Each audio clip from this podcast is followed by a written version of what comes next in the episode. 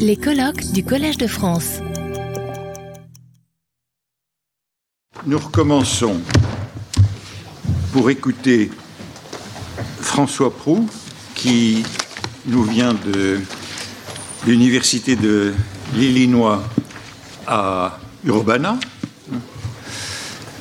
l'Université de Philippe Kolb, et euh, il est l'auteur d'un livre publié en 2019 intitulé Victims of the Book Reading and Masculinity in fin de siècle France. Et puis il a beaucoup de travaux sur Proust et notamment sur les dessins. Euh, euh, une recherche importante qui a été publiée dans le dernier numéro du bulletin d'information proustienne sur les dessins de Proust dans ses lettres à Reynaldo. Alors la question qu'on voudrait aborder avec lui, c'est celle des, des amis d'écriture, c'est-à-dire du réseau euh, autour de Proust, à qui il demandait des informations, puisque Proust euh, n'écrit pas tout seul. Il y a beaucoup de petites mains autour de lui. Si vous allez à l'exposition de la Bibliothèque nationale, euh, on a essayé de rendre présente ceux qui ont accompagné Proust dans le travail du roman. Ce n'est pas un écrivain qui est enfermé dans sa tour d'ivoire. Il a un réseau d'informateurs et il a euh, des secrétaires, euh, des, des, aides qui lui apportent des informations. Donc on a demandé à François Prou de parler de ses amis d'écriture, c'est-à-dire de ce réseau qui entoure Proust et qui collabore d'une certaine manière à l'écriture du roman. À vous. Euh, en fait, je ne parlerai pas vraiment des informateurs, mais euh, je peux renvoyer à, mon essai, mon, court essai. Parlez bien dans le micro. Euh, Mettez-le un, un, court essai à ce sujet dans le catalogue justement de l'expo de, de l'ABN. Euh, je parlerai davantage du rapport à l'ami. Euh, quel est le rapport entre amitié et écriture euh, dans différents projets de, Proust Donc, il ne s'agira pas ici de revenir sur le rapport étrange et contradictoire de Marcel Proust à l'amitié, examiné en ces lieux par Elizabeth Ledenson dans le cadre d'un précédent colloque il y a quelques années, qu'on pourrait évoquer en citant cette déclaration du narrateur dans À l'ombre des jeunes filles en fleurs que vous connaissez tous. Les êtres qui en ont la possibilité, hein, il s'agit ici des, artistes, ont aussi le devoir de vivre pour eux-mêmes. Or, l'amitié leur est une dispense de ce devoir, une abdication de soi. La conversation même, qui est le mode d'expression de l'amitié, est une divagation superficielle qui ne nous donne rien à acquérir, et l'amitié n'est pas seulement dénuée de vertu comme la conversation, elle est de plus funeste.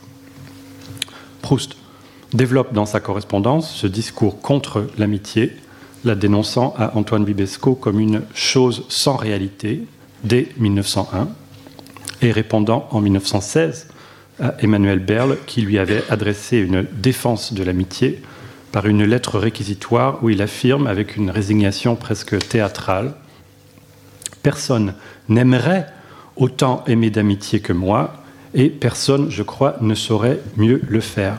Mais je ne suis que moi seul, et je profite des autres, je ne profite des autres que dans la mesure où ils me font faire des découvertes en moi-même, soit en me faisant souffrir, soit par leur ridicule. Certains correspondants se sont étonnés du contraste entre de tels propos d'un supposé athée en matière d'amitié et la réalité de sa bienveillante amabilité.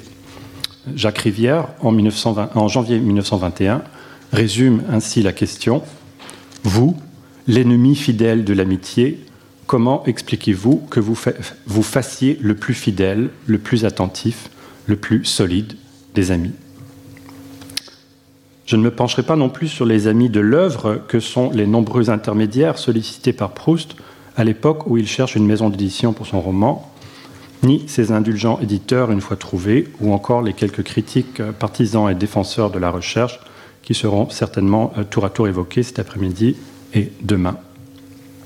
Par amis d'écriture, on pourrait désigner certains correspondants comme euh, Georges de Loris ou Louis de Robert, tous deux romanciers, à qui Proust fait lire divers états de son manuscrit entre 1909 et 1913.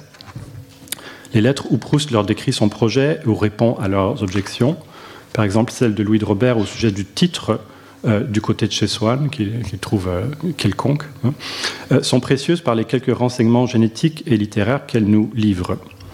Mais, euh, comme le souligne Martin Robitaille dans son étude sur Proust épistolier euh, parue en, 2003, alors que la littérature compte de nombreux exemples d'amis indispensables à ce qu'il appelle la, mise en pensée pour un écrivain, il donne des exemples Eckermann pour Goethe, Fliss pour Freud, Milena pour Kafka, Louis Collet pour Flaubert. Proust, lui, n'a pas eu de correspondant privilégié en ce en ce sens qu'aucune de ces correspondances ne livre de journal détaillé ou quotidien de l'élaboration de sa pensée ou de l'avancement de son travail. C'est plutôt une remarque faite au détour d'une lettre à une de ses patientes amies de l'œuvre, Madame Strauss, qui servira de point de départ à notre réflexion. Dans cette lettre du 10 novembre 1912, Proust, euh, qui est alors toujours à la recherche d'un éditeur, met au courant rapidement, hein, c'est ce qu'il lui annonce au début de la lettre, euh, son ami, et en fait la lettre fera presque 20 pages. Hein, euh, il la met au courant de ses plus récentes démarches entreprises en parallèle auprès de Jeanne Fasquelle et de Gaston Calmette. Euh, et il mêle le détail de services rendus par des intermédiaires avérés comme Reynaldo Hahn et Louis de Robert à l'hypothèse de soutien éventuel comme ceux d'Edmond Rostand ou de Paul Hervieux. Et c'est au sujet de Rostand que survient la phrase qui nous intéresse. Je n'ai pas à m'inquiéter outre mesure de la réponse de Fasquelle, car je me suis découvert des appuis inconnus auprès de, auprès de lui. Et notamment, et ici Proust ouvre une parenthèse, je ne sais si je vous l'ai dit, car il m'arrive de croire si souvent que je cause avec vous que je finis par ne plus savoir si je vous ai dit ou écrit les choses ou si je me suis contenté de les penser. Fin de la parenthèse. Et Rostand, qui paraît-il, est un lecteur très, très aimable je fais, que la lettre continue. Donc, quel rapport de l'écriture à l'ami pourrait-on dégager non pas des affirmations de Proust épistolier ou du narrateur de la recherche au sujet de l'amitié, mais de cet étrange aveu de conversation intérieure hein, avec l'ami? Proust fait relativement souvent état, euh, à cette époque de travail intense, à ce qui deviendra du côté de chez Swann, de tels euh, dialogues imaginaires avec des amis, notamment dans ses lettres à Reynaldo Hahn, euh, cas exceptionnel auquel nous reviendrons. on remarquera d'abord le substrat de violence qui sous-tend l'aveu, hein, lequel revient, alors même que l'écrivain fait la confidence d'une intense proximité mentale avec sa correspondante, euh, donc cet aveu revient à une quasi-déclaration de l'insignifiance de celle-ci en tant que destinataire. J'ai tant de choses à vous dire, semble écrire Proust, que je les confie d'abord mentalement à la version de vous que je porte en moi, à moi-même donc, sans passer véritablement par vous, c'est-à-dire en me passant de vous, hein, procédé si redoutablement efficace que je finis par ne plus pouvoir distinguer ce dialogue intérieur de ce que je vous aurais effectivement dit ou écrit. La fiction de ce dialogue mental se confond avec la réalité de la conversation, laquelle nécessite la présence de l'autre, et conversation que Proust dénonce dans ses affirmations euh, qu'on pourrait qualifier de théoriques sur l'amitié. Hein. Euh, donc cette fiction se, confond avec la réalité de la conversation ou, même de la lettre, euh, qui, a pour base l'absence, mais qui a tout de même besoin du prétexte de l'autre comme destinataire au point que le dialogueur solitaire finit par ne plus pouvoir les différencier. C'est comme si la pratique épistolaire était ici poussée à sa limite. Hein, l'ami, euh, la destinataire, étant d'avance intégré, euh, on pourrait dire phagocyté par, par l'expéditeur. Et la phagocytose, euh, rappelons-le, est le processus biologique d'englobement, d'absorption, de digestion par une, euh, une, cellule, un organisme, de particules ou d'autres cellules qu'elle trouve dans son milieu. Hein. C'est, vraiment Proust dévorateur des gens autour de lui. Madame Strauss perd momentanément dans ce scénario son statut d'individu, de même que sa capacité de répondre véritablement. Elle est comme absorbée, réduite au statut de voix intérieure, c'est-à-dire de personnage. Hein. La version de vous que je porte en moi. dans le dialogue que se joue mentalement Proust, lequel n'est alors plus tout à fait euh, celui qui écrit pour euh, expédier, hein, euh, puisque cette représentation mentale a précédé la lettre qu'il enverra, mais plutôt déjà à ce moment celui qui imagine, qui ventriloquise, qui met en scène, qui raconte. Dans ses causeries imaginaires, il n'est plus ou pas encore expéditeur, mais déjà en quelque sorte narrateur. C'est à partir de cette dynamique des voix, euh, des positions d'énonciation multiples et éventuellement superposées ou intégrées, que je propose d'étudier le rapport entre amitié et écriture chez Proust en deux temps. D'abord, le temps d'une relative présence ou d'un désir de présence, le temps des projets d'écriture avec l'ami ou les amis, hein, en, collaboration. Un projet éphémère, toujours inabouti ou abandonné. Et ensuite, celui de la première Genèse, à la recherche du temps perdu, un projet d'écriture qui est mené d'après la correspondance avec Reynaldo Hahn, avec l'ami, mais aussi et peut-être primordialement en son absence euh, physique, compensé par une quasi-présence mentale professée dans nombre de lettres euh, au, principal intéressé. Cette absence-présence apparaît comme une condition qui favorise l'écriture un horizon, hein, c'est le mot employé par Proust, nous, le verrons, euh, horizon qui permet l'élaboration de l'œuvre. L'écriture ne se fait alors plus avec ou sans, mais à l'horizon de l'ami, à distance de lui, mais en sa présence euh, fictive ou mentale, constamment imaginée et ressentie, dans un état qui confond représentation et réalité, à tel point que, comme dans la phrase de 1912 à Madame Strauss, je finis par ne plus savoir laquelle est la plus vraie. Euh, première partie, donc écrire avec l'ami. Euh, on connaît par un petit ensemble de lettres et manuscrits conservés par Daniel Alévi, qui a été évoqué tout à l'heure, le projet caressé par Proust à l'été 1893 euh, d'écrire un roman épistolaire à quatre auteurs directement inspiré de La Croix de Berny de 1846, succès d'édition qui avait réuni Théophile Gautier, Madame de Girardin, Jules Sandeau et Joseph Méry, et dans le sillage d'un roman épistolaire de Paul Hervieux paru en mars 93. Le projet devait réunir Alévi dans le rôle d'un abbé, euh, Louis de la Salle dans celui d'un soldat, Fernand Gregg dans celui d'un artiste et euh, le jeune Proust dans celui d'une femme du monde. Euh, Proust n'a rédigé que trois lettres, ce qui était déjà plus qu'aucun des autres collaborateurs, avant que le projet s'étiole. Dans sa présentation du dossier de ce roman par lettres de Marcel Proust en 1991, euh, Anne Borel résume l'intérêt de ce projet de jeunesse, je la cite non seulement l'absence, ou du moins l'éloignement, loin d'être douloureux, va être la condition même de la production littéraire, mais encore cette situation va donner lieu à un redoublement de la création. Chaque individu est le lieu d'un dédoublement et même d'une multiplication par trois de l'individu qui écrit. La correspondance amicale concernant les aspects de la vie réelle se double des lettres écrites par les supposés auteurs du roman, et ceux-ci se dédoublent encore en signant leurs lettres pour le roman des noms des personnages dont ils sont à la fois les incarnations et les créateurs. On est vraiment ici dans le, jeu de masques et d'équivoques euh, évoqué par Christophe Prado euh, tout à l'heure. Ainsi, Proust signe une de ses lettres à Lévy euh, au sujet du projet, le 20 ou 21 juillet 1893, du prénom de Pauline, son personnage. Ce projet donc n'a jamais abouti et, il n'en est plus question après l'été 93.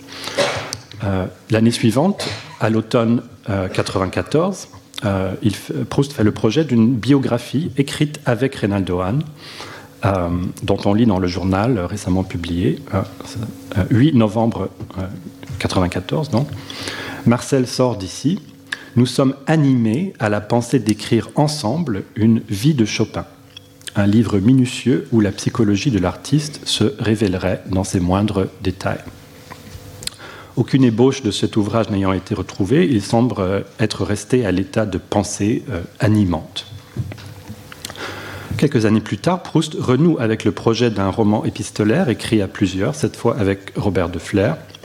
Euh, mais seules trois livraisons de ces lettres de Perse et d'ailleurs, dont deux de la main de Proust, seront publiées en feuilletant dans la presse en septembre et octobre 1999, avant que le projet soit à son tour abandonné. Depuis Évian-les-Bains, euh, Proust confie à sa mère qu'il se sent peu inspiré pour travailler à ce qu'il appelle cette stupide collaboration. Il reprend le nom de personnages ou euh, des descriptions qui appartiennent aux plaisirs et les jours ou euh, au manuscrit de ce qu'on a appelé Jean Santeuil.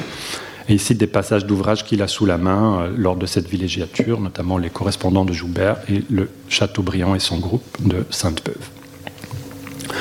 Entre 1902 et 1906, période des traductions euh, roskiniennes, qui sont elles-mêmes des formes de collaboration euh, avec Roskin d'une certaine façon, et, plus concrètement avec Madame Proust et, Marie Nordlinger pour la, pour la traduction, euh, apparaissent dans la correspondance des velléités d'écriture d'où semble émaner un courant souterrain de violence, de reproches, de présence spectrale, euh, qui sont comme les manifestations sur un mode négatif de la dynamique de l'absent paradoxalement présent à la pensée, comme si l'ami, ou, plus tard le, parent peut-être absent, hein, dont l'absence-présence pourrait faciliter l'écriture, se faisait réprobateur quand celle-ci n'avance pas.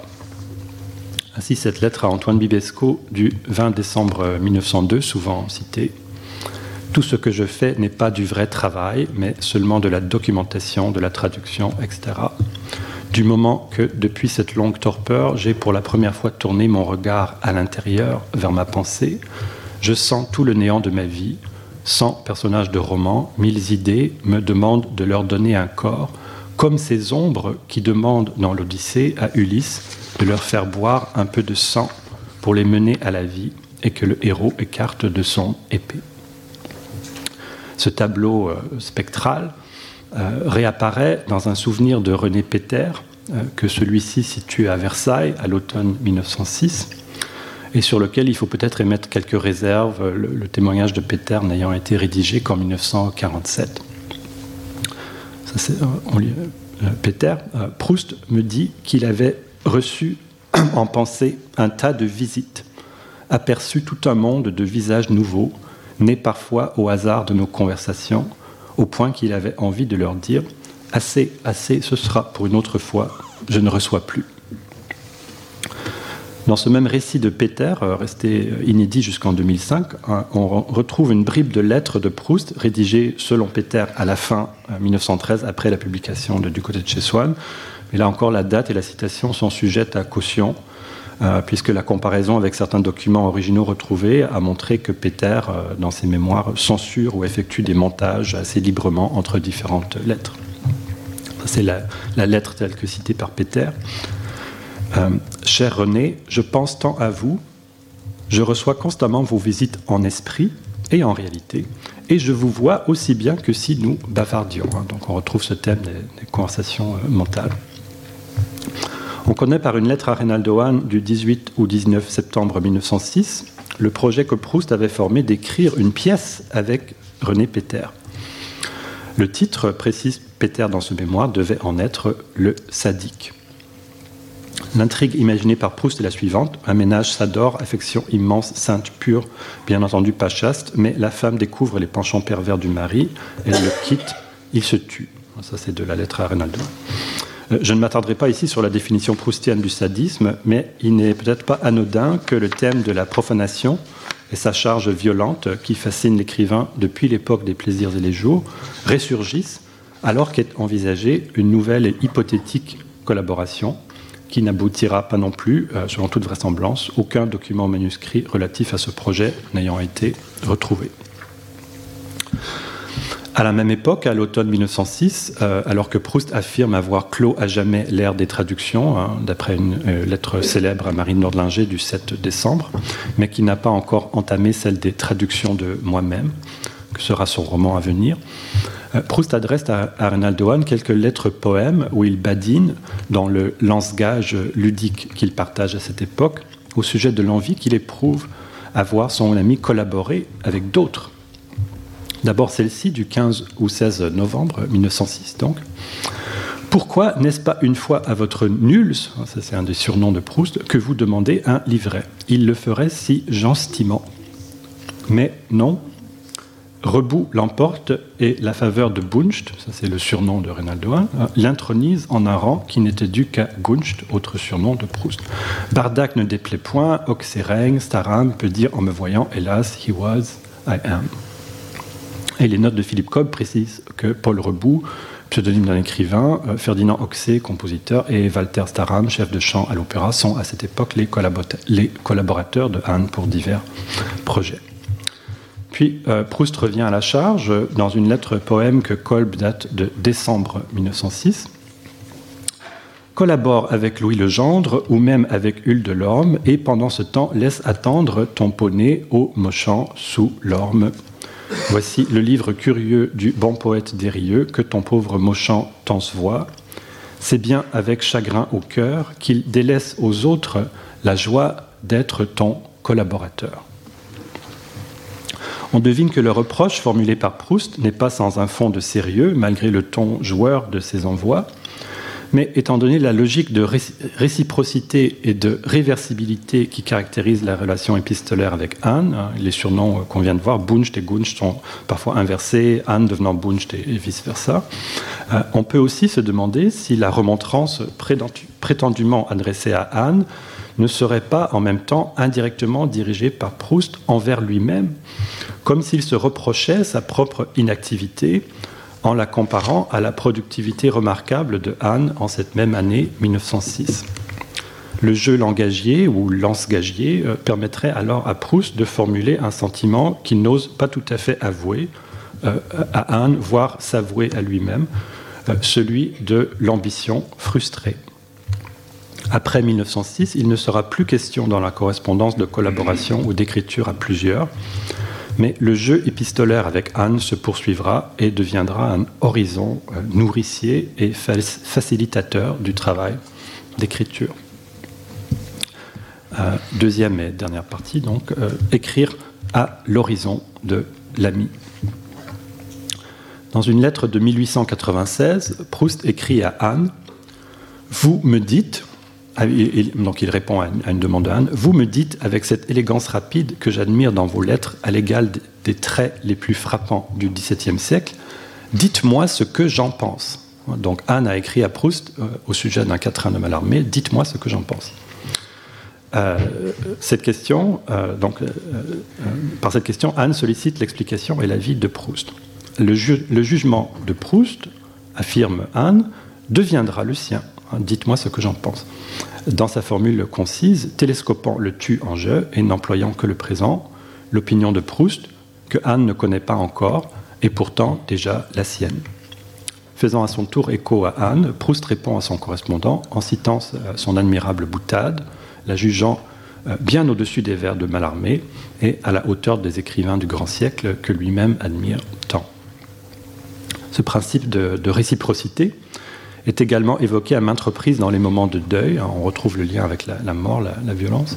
Euh, à la mort du père de Anne en juin, en juin 97, Proust, euh, incapable de se déplacer, lui écrit pour pallier son absence Je vous aime de tout mon cœur, la distance n'est rien, mon petit Rinaldo, je suis tout le temps auprès de vous. Et lorsque des années plus tard, Anne perd sa mère, en mars 1912, euh, Proust lui écrit à nouveau Je suis plus auprès de vous qu'auprès de moi, le cœur de votre Buncht est à côté de vous aussi invisible et présent que le cœur des morts. Leur interchangeabilité se manifeste aussi parfois dans des scénarios euh, un peu fantasmatiques où ressurgit de nouveau la violence liée dans l'imaginaire de Proust à l'idée de collaboration. Ainsi, Proust écrit à Louis d'Albufera en mai 1908, c'est dans la fameuse lettre où il fait la liste des projets qu'il a en train, mais il y, a autre chose aussi dans cette lettre qui, est intéressant.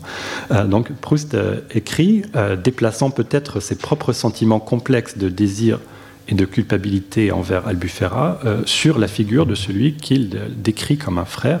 Hein. Pour ce que tu dis de mes amis, si tu penses à Reynaldo, tu as raison de croire que c'est un ami pour moi, le plus cher, le meilleur, un frère. J'apprendrai qu'il a assassiné quelqu'un, que je cacherai le cadavre dans ma chambre pour qu'on croie que c'est moi qui euh, ai fait le coup. C'est quand même, étonnant cette, image.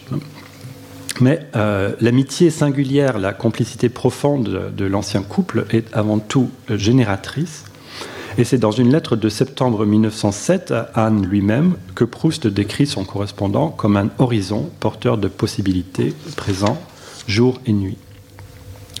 Mon pauvre petit Birneschnibuls, j'ai toujours le tremblement qui m'empêche d'écrire, mais que deux fois par jour, que deux fois par nuit, mon cœur se fond à la pensée de Buninuls, que deux fois je me blottis en lui, et d'ailleurs toujours, à quoi d'autre que je pense, sa chère petite mini-nulserie et figure, et mon horizon et le compose. J'ai reçu de Mininuls une enveloppe et dedans rien qu'une lettre de moi. Ça, c'est la phrase suivante. Ça, enchaîne tout de suite sur ça. Et, on, est frappé au passage par la remarquable image d'une enveloppe adressée par Reynaldo Hahn à Proust, dans laquelle celui-ci ne trouve qu'une lettre de lui-même. Hein.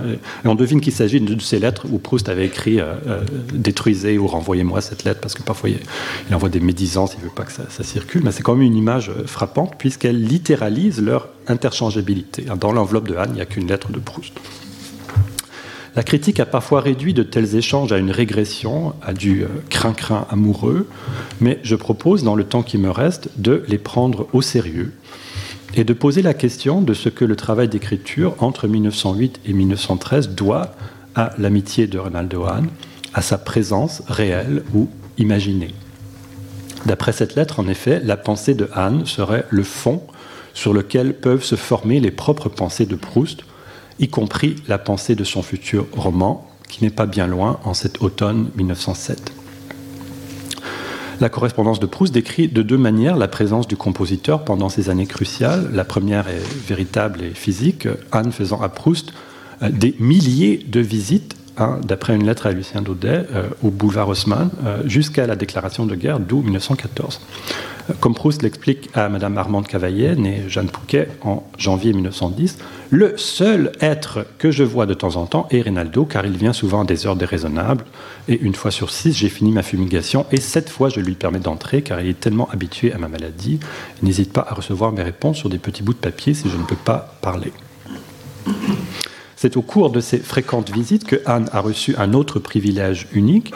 Il a été parmi les premiers, peut-être le premier, à qui Proust a lu des passages préparatoires de ce qui deviendra du côté de chez Swann, euh, et ce dès novembre 1909, d'après une lettre à Georges de Loris. Puisque ces visites nocturnes ont lieu en personne, euh, il n'en reste aucune trace, à l'exception d'occasionnelles mentions dans des lettres de Proust à d'autres correspondants.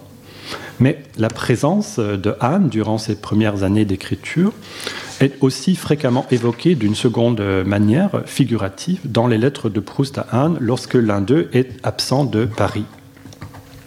Quand Anne voyage pour diriger une œuvre musicale ou donner une conférence, ou lorsque Proust passe l'été à Cabourg, celui-ci affirme discuter mentalement, ou même parfois de vive voix, hein, de son travail en cours avec son ami, alors que Anne est physiquement euh, absent. Les descriptions de ces scènes euh, placent euh, fréquemment leurs relations euh, sous le signe de l'exemplarité littéraire par des comparaisons avec des amitiés d'écrivains célèbres.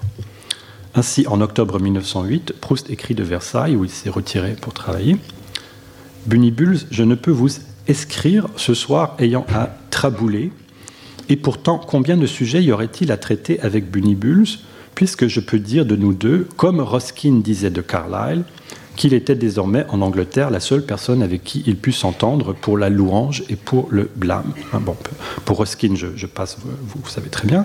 Et euh, Carlyle, lui, a une signification particulière euh, et biographique pour, pour Proust et Anne, puisqu'une traduction française de son ouvrage Les Héros de 1841 euh, figure parmi leurs lectures communes lors de leur idylle en Bretagne à l'automne 1895. De façon semblable, Proust écrit de Cabourg en août 1910, les appels de Flaubert disant à Bouillet dans sa solitude Es-tu content de moi? ou d'une petite fille à sa poupée ne sont rien auprès de mes paroles à haute voix toute la nuit. Oh, mon Bunibuls, ne trouves-tu pas que ces gens stillent, etc. Le nom de Reynaldo, comme dirait Virgile, et tout aussi naturellement, va peut-être jusqu'aux oreilles de mes voisins, ses, voisins au Grand Hôtel de Cabourg.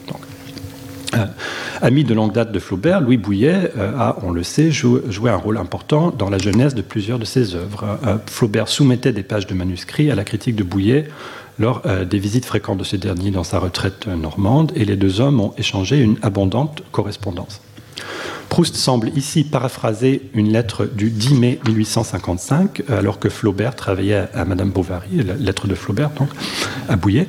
Depuis que tu es parti, j'ai fait six pages. Je persécute les métaphores et bannis à outrance les analyses morales. Es-tu content? Suis-je beau? Hein euh, il faut aussi rapprocher la citation d'une autre lettre de janvier 1912 où Proust euh, écrit Mon cher petit Binny Mells, je viens de causer toute la nuit avec toi en, ton absence, hein, en te demandant est-ce que je lis, est-ce que te plaît? Donc cette lettre de Flaubert semble être présente à, son esprit euh, encore deux ans plus tard. Dans la phrase suivante de la lettre de 1910, hein, le, nom de Rinaldo, comme dirait Virgile, euh, l'écrivain fait référence au bucolique, dont le livre 6 s'ouvre par une dédicace à un poète appelé Varus. Hein, rien n'est plus agréable à Apollon qu'une page consacrée par le nom de Varus. Ces deux références, toutes deux enjouées, toutes enjouées soient-elles, en disent long sur l'ambition de Proust.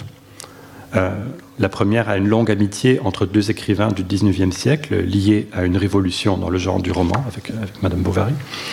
Et la seconde a un, texte de l'Antiquité, euh, non dépourvu d'ailleurs d'une composante euh, homoérotique, puisque c'est au livre 2 des mêmes bucoliques, lequel raconte l'amour d'un berger pour un garçon, que, que Gide empruntera l'année suivante, en 1911, le nom de Corridon.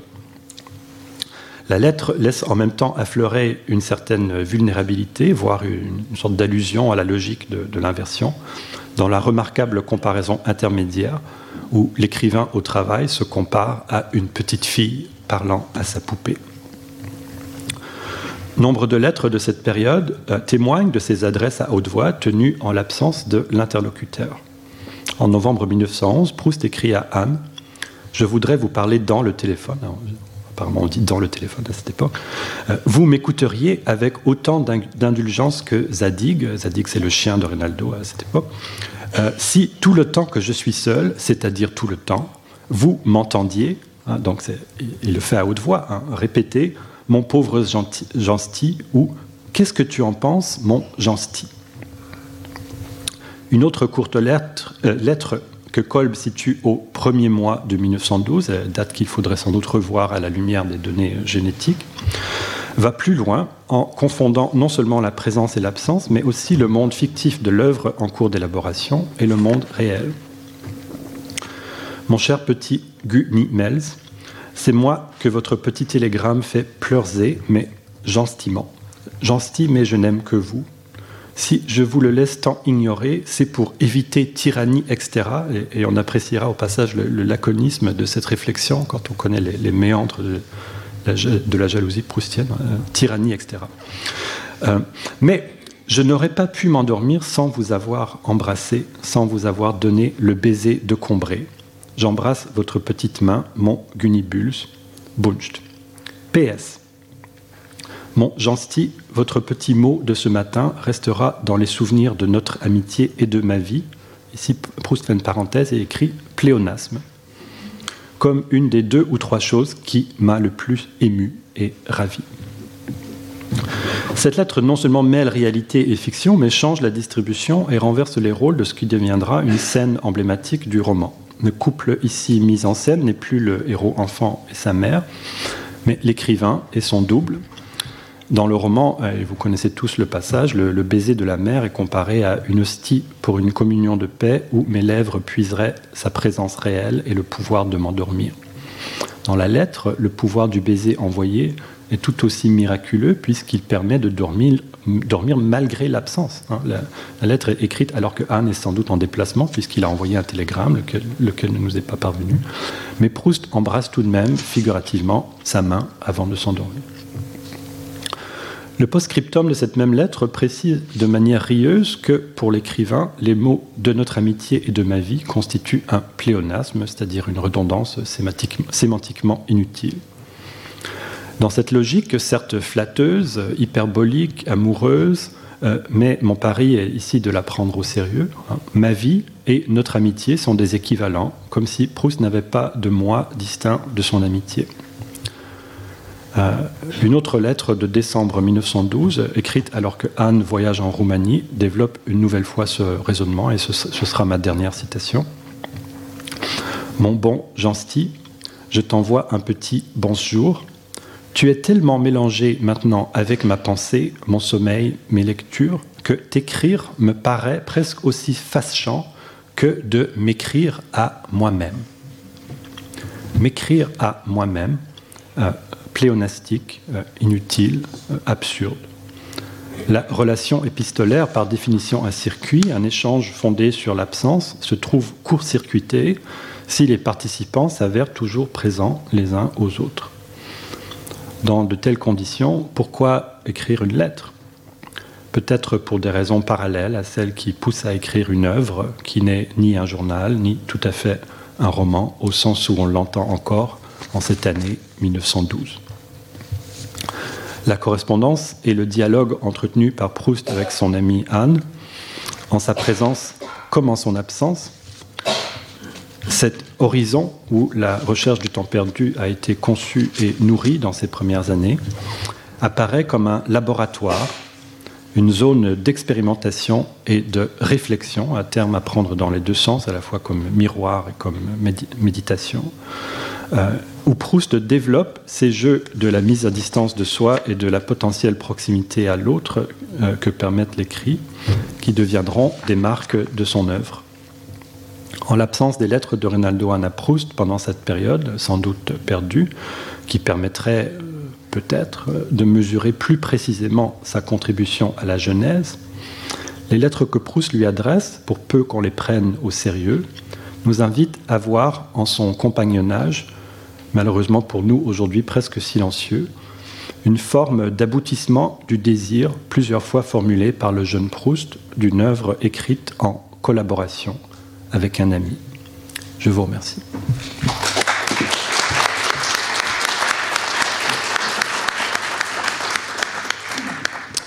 Merci François de cet exposé qui touche donc à cette question de la collaboration et bon, on poursuit cette affaire de l'apprentissage. L'apprentissage dans la collaboration.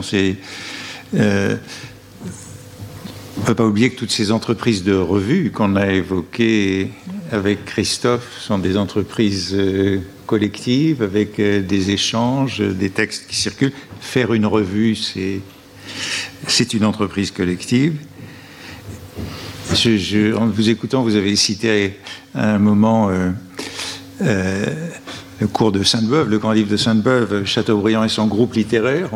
On, devrait faire un Proust et son groupe littéraire. On, a l'impression d'un détachement et puis, dans, cette période qui, va, dans ce que j'ai, les projets que j'ai cités vont de, de 93 à 1906. C'est ça. C'est ça. Donc c'est il y a l'écriture est solitaire. Des, des, projets de collaboration plus élaborés à, plus que deux, etc. Et ça, se, ça, se, réduit, ça se rétrécit, mais à, divers moments, il, a encore recours à cette espèce de béquille. Que, serait la collaboration, hein. comme si écrire seul, ça, ça passe pas encore euh, euh, tout à fait. Donc il y a, il y a des, velléités, des, survivances jusqu'en 1906. Euh, et après, il n'y en, aura plus. Après, il n'y en a plus. Ce qui est aussi intéressant, c'est que après les premières revues qui sont faites en collaboration, les projets de collaboration n'aboutissent jamais. Hein. Ce sont des projets qui, qui sont un petit peu de désœuvrement et en tout cas qui n'aboutissent pas. Oui, tout à fait. Et, mm. comme il l'écrit à, sa mère au sujet de, la collaboration avec Robert de Fleur, ou comme on, l'a souvent dit au sujet du roman épistolaire à, à 4, c'était perdu d'avance parce qu'il n'y avait, pas, avait pas de structure, il y avait pas ce, roman, euh, ce projet de roman n'avait pas de, mm-hmm. euh, de plot. Quoi. Il n'y avait, rien à dire, il n'y avait, il y avait pas de, il y avait pas de, de trame prévu d'avance. Donc ça n'allait nulle part et effectivement c'est allé, nulle part au, bout d'à peine quelques, quelques lettres. Alors, et puis alors, ce que vous avez bien remarqué, c'est qu'à partir d'un certain moment, les collaborations ne sont plus nécessaires, mais alors justement, il reste.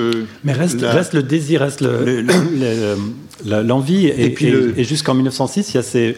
Et bon, moi, je, moi, je, choisis de les prendre au sérieux, ces, poèmes à Reynaldo Hahn qui sont tout à fait joueurs et, ludiques et, un, peu, un, peu, ridicules, mais c'est une, espèce de proposition qui, qui, ne s'avoue pas, qui lui fait, qui lui dit en fait, je vous ferai un livret pour toutes ces, œuvres que vous êtes en. Je vois, je, je, sais bien toutes ces collaborations que, que vous faites et je, serais, je serais tenté, mais je, propose, mais je ne le propose pas puisque c'est un peu refusé d'avance. et, on sent bien là son et c'est 1906, c'est un moment presque d'inactivité. Enfin, il n'y a pas beaucoup. Il y, a, je crois, un seul article euh, dans, dans la presse. Dans cette année-là, hein, c'est le trou. Et voilà. Et, et, et, Reynaldo c'est le contraire à, ce mm. moment-là. Et donc, mm. il y a vraiment une espèce de, jalousie, ou en tout cas, mm. on, sent bien qu'il se compare et, que ça, ça, euh, ça suscite une, euh, une envie. Euh, qui, là encore, et c'est je crois la dernière fois, il y, a, cette idée de la béquille de la, de la collaboration qui, qui, surgit presque comme une blague oui, mais dans, les lettres. Euh, ce qui en prend le relais, c'est justement, vous avez évoqué toutes les discussions de 1913 sur le titre. Euh, le titre se fait en collaboration, c'est-à-dire avec de nombreuses consultations. De Oui, mais il, consulte pour refuser l'avis des autres. Il consulte pour refuser, donc, il y a, mais donc il y a une grande assurance qui se, qui se construit entre-temps. Oui, mais il a toujours besoin, c'est comme la première phrase de la recherche, qu'il biffe et à laquelle il revient. Mais il finit par revenir à son Il, il y revient. Mais il faut entendre tous les arguments de ceux qui disent ce titre est détestable pour le récupérer, pour le reprendre à son compte. Euh, c'est en ayant à la défendre qu'il l'assume. Qu'il assume et qu'il est justifié dans son, dans son idée. Et, donc, il y, a, en même temps, l'écriture est très solitaire, mais vous avez cité les premières lectures à Reynaldo Hahn, enfin, l'absolue nécessité de ce, et, de ce dialogue. Une des choses qui m'a beaucoup euh, euh, accroché, c'est cette lettre où il, cite le dialogue imaginaire et il lui dit Qu'est-ce que vous en pensez? Et donc, c'est vraiment qu'il sollicitait son avis aussi. Et ça, on n'a aucune trace de ce que, ce que Ronaldo a pu, a pu dire du projet euh, en, cours, mais comme c'était quasi quotidien, ces fameuses euh, mm. visites. Euh, on, a les, corrections qu'on montre à la Bibliothèque nationale de, sur la lecture, hein, puisqu'on a montré dans le premier panneau. Ça, c'est beaucoup plus. c'est beaucoup plus tôt. C'est beaucoup plus tôt, mais enfin, c'est un texte important qui est lu par Reynaldo Hahn et, et corrigé par Reynaldo Hahn, comme Darlu corrigeait les copies. Donc, il y a, tout. Bon, mais je ne veux pas monopoliser la parole. Nous avons un peu de retard, mais nous, comme vous avez commencé à 11h20, vous avez encore droit à quelques minutes. Euh, et qui veut poser une question Retrouvez tous les contenus du Collège de France sur www.colège-2-france.fr.